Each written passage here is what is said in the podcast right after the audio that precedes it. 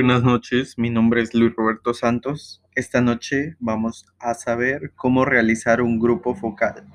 La primera sección trata sobre la definición y sus fundamentos teóricos. ¿Cómo se define? La entrevista grupal es la que utiliza la comunicación entre el investigador y participantes con el propósito de obtener información. Es un método de investigación colectivista, más que individualista, y se centra en la pluralidad y variedad de las actitudes, experiencias y creencias de los participantes, y lo hace en un espacio de tiempo relativamente corto.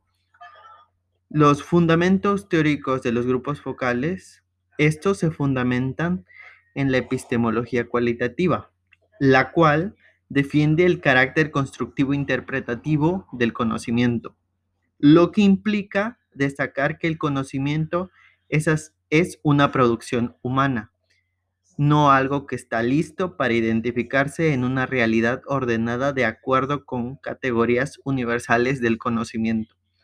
Otra característica de la epistemología cualitativa es la legitimación de lo singular, como instancia de producción del conocimiento científico.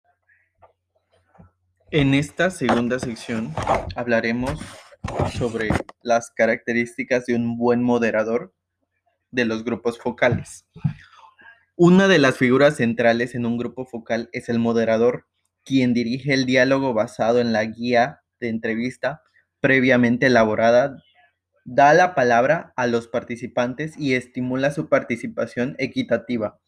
Los siguientes son elementos de un buen moderador de grupos focales. Número 1. Conocer el mundo de vida del entrevistado. Esto incluye el nivel socioeconómico, género, edad, grupo étnico, ocupación, nivel educativo, etc. Si es necesario un encuentro previo, se lleva a cabo para comprender mejor a los sujetos y el contexto de tema indagado. Número 2. Aludir a los temas importantes y significativos para los participantes. Número 3. Recuperar la cualidad de lo expresado en el lenguaje común y corriente. Número 4. Propiciar descripciones deseadas en los términos de Clifford Getz, es decir, narrativas las cuales la experiencia individual refleje el contexto social donde se inscribe. Número 5. Dar especificidad a las situaciones referidas. Número 6. Mantenerse abierto a cualquier novedad que surja en el proceso y explorarla.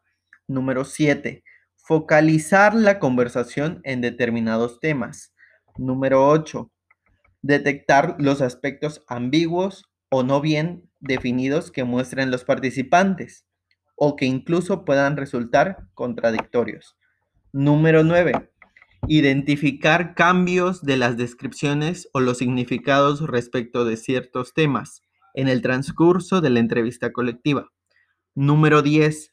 Ser sensible con respecto a ciertos temas que pueden afectar a los participantes. Y por último, número 11 Cuidar las relaciones interpersonales durante esta conversación.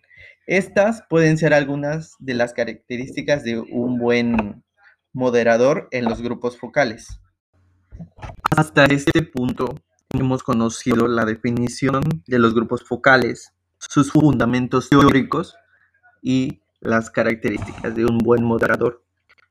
Y en la última sección conoceremos una buena parte de la validez de los mismos grupos focales. Esperemos que hasta ahora hayamos entendido con claridad cada una de esas partes para poder pasar a la siguiente sección. En esta última sección hablaremos de cómo se obtiene la confiabilidad y validez de los datos obtenidos a través de los grupos focales. Para asegurar la confiabilidad y validez de los resultados existen varias estrategias.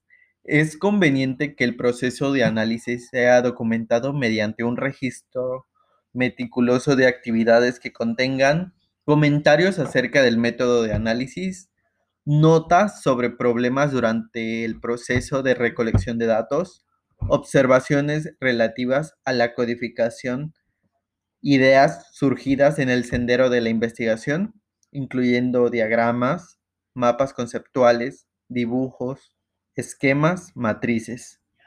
La descripción de materiales de apoyo localizado, como fotografías, videos, etc. Así como interpretaciones, descripciones y conclusiones preliminares.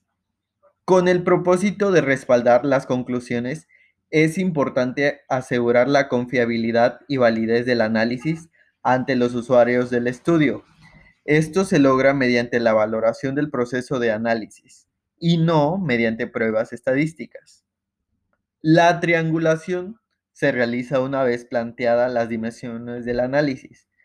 Se procede a integrar las fuentes bibliográficas, temáticas, teóricas y metodológicas, y los estudios previos relacionados con testimonios clasificados.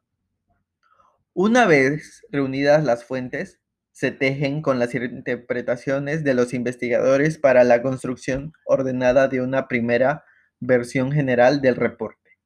Una vez agrupados los temas, para la redacción final, se procede a sintetizar las ideas, ordenar metodológicamente los conceptos y construir el texto. En un vaivén de teoría y realidad, con el fin de describir e interpretar el fenómeno estudiado todo lo cual se expresa en la escritura del documento final.